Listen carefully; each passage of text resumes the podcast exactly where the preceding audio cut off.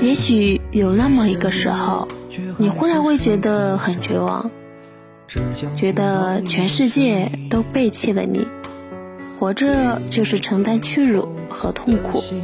这个时候，你要对自己说，没关系。很多人都是这样长大的。风平浪静的人生是中年以后的追求。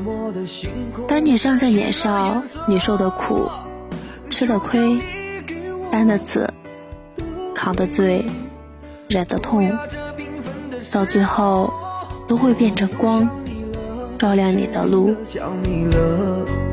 安静的呼吸，没有了着落，遥远的拥抱太寂寥，我要的永远你做不到，我要的永远你做不到。